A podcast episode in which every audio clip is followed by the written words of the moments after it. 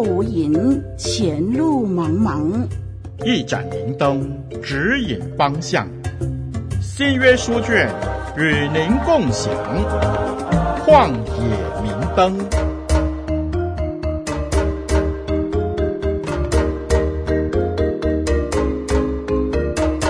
听众朋友，大家好，我是您属灵的小伙伴凯文老师，楷模的楷，文章的文，带着愉快的心情，要和你一起在网络上一起来学习。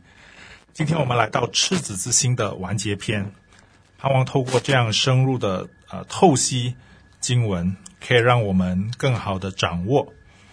上一集的节目当中，我们深入解释三章十九节的经文啊，关于一些比较难理解的部分啊，我们也透过不同的观点加以解释，希望这可以帮助一起学习的小伙伴们，透过经文本身找到当中的意思。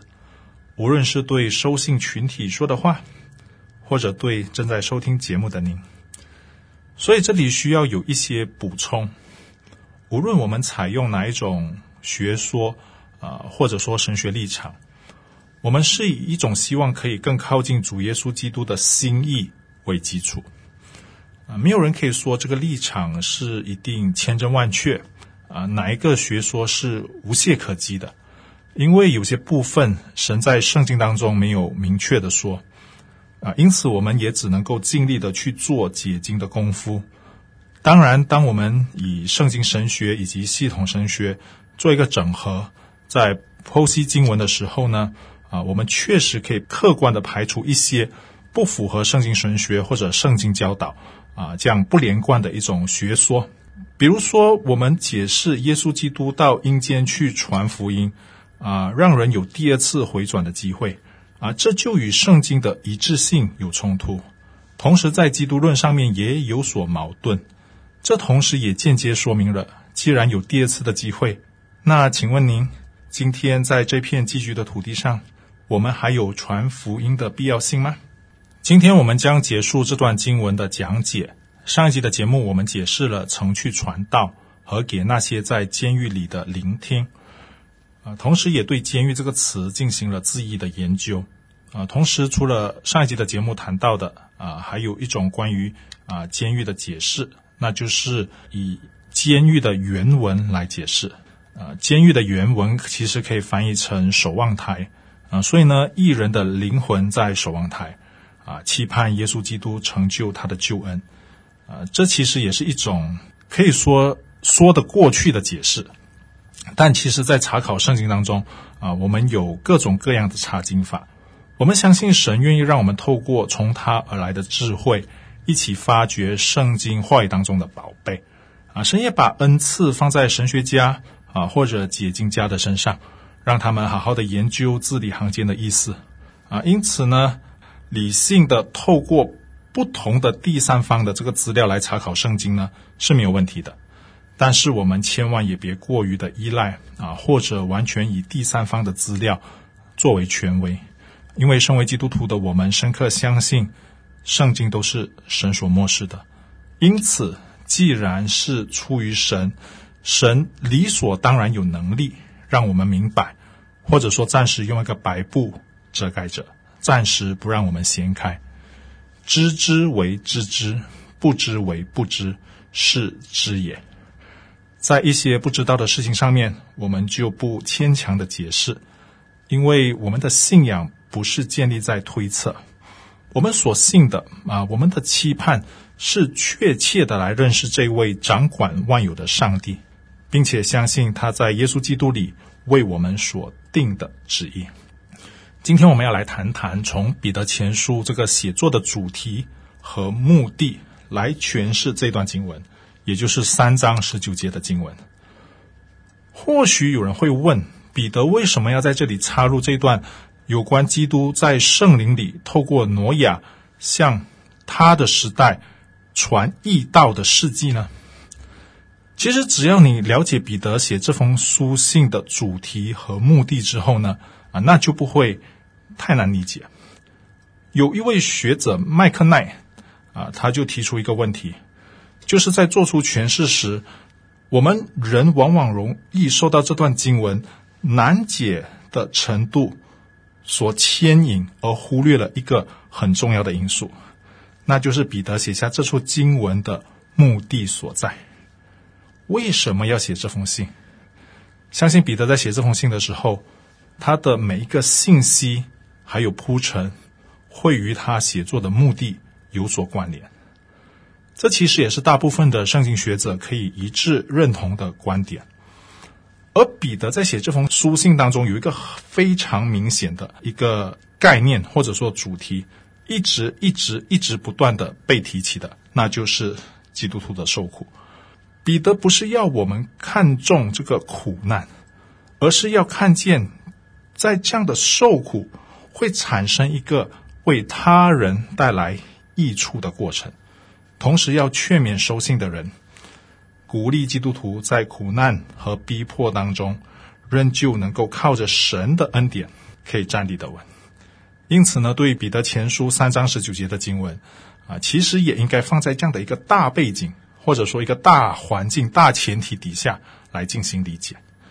彼得的读者当时正处在患难受苦的处境底下，彼得是希望透过这封书信可以帮助他们啊，借着信靠和顺服基督而得到这个灵命的成长，使他们知道呢，就是为义受苦也是有福的。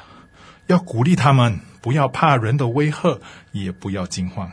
更是要常做准备，来为主做见证，传盼望的福音，叫那些诬赖不信的人因他们而自觉羞愧。这难道不就好像挪亚在他的那个时代，向那些嘲笑与不信从的人所做的一样？而挪亚这些相信的人虽然只是少数，虽然只有八个人，但他们因为坚持信靠和顺服神而成了有福的人。进而得着神的救赎恩惠。如果彼得的读者这一群收信者也能在苦难中像挪亚那样，虽然说是在受苦当中，但仍旧借着圣灵的帮助，坚持盼望，坚持在邪恶不幸的时代，做神忠信坚立的跟随者和神之义道的传递者。就好像在彼得前书四章十一节所说的，叫神在凡事上因耶稣基督得荣耀。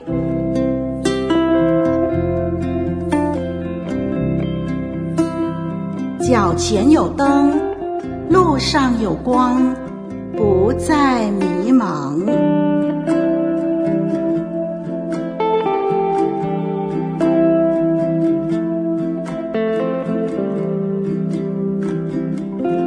这样看来，将十九节的基督曾传道给监狱里的聆听，解释为基督透过挪亚传道给那时代的人听，是自然不过的写作铺陈了。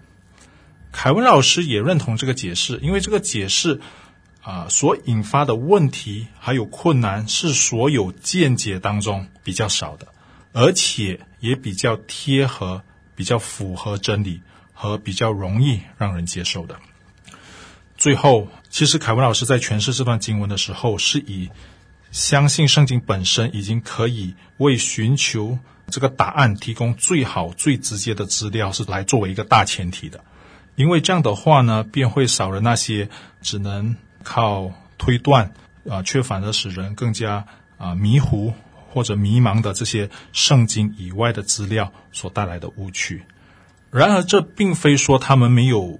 这个存在还有研究的价值，而是说在这个解释上啊，因为他们没有客观的可取之处，因为透过经文本身呢，还有上下文的这样的一种已经解经的途径，我们就可以得到一个符合圣经真理又和彼得的写作目的相符合的解释。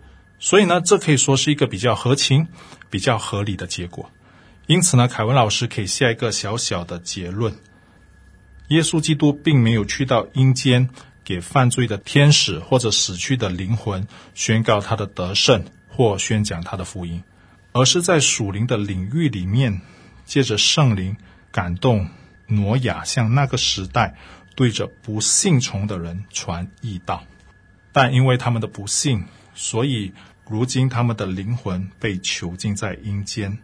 但挪亚因坚信和顺服神的道。而蒙福，一家人都得了拯救。并且彼得以鼓励当时正在受苦的基督徒要效法耶稣基督，还有挪亚那样的受苦。为什么要这样的受苦呢？好使他们能够得到神的成全，又能得享神那永远的荣耀。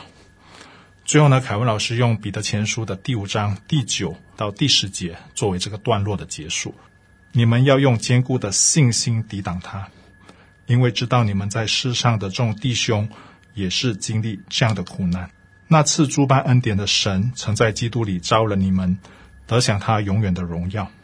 等你们战胜苦难之后，必要亲自成全你们，坚固你们，赐力量给你们。这是彼得前书五章九到十节的经文，我们一起来祷告。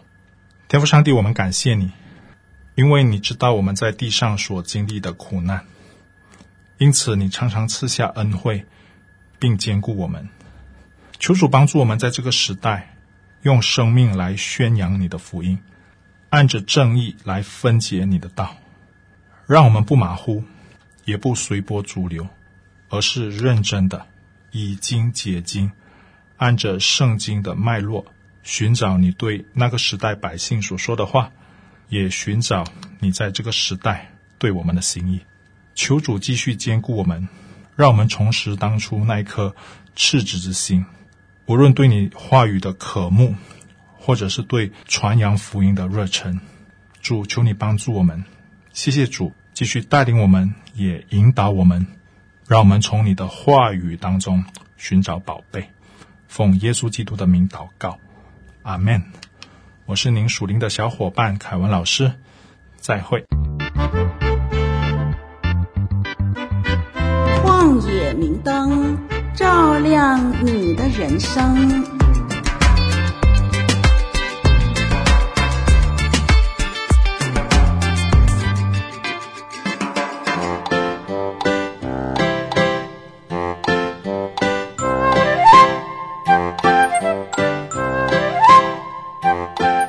生活紧张，压力无限，快到网络上轻松一下，点选活水之声，让节目主持人为您调剂身心，陪你聊天儿。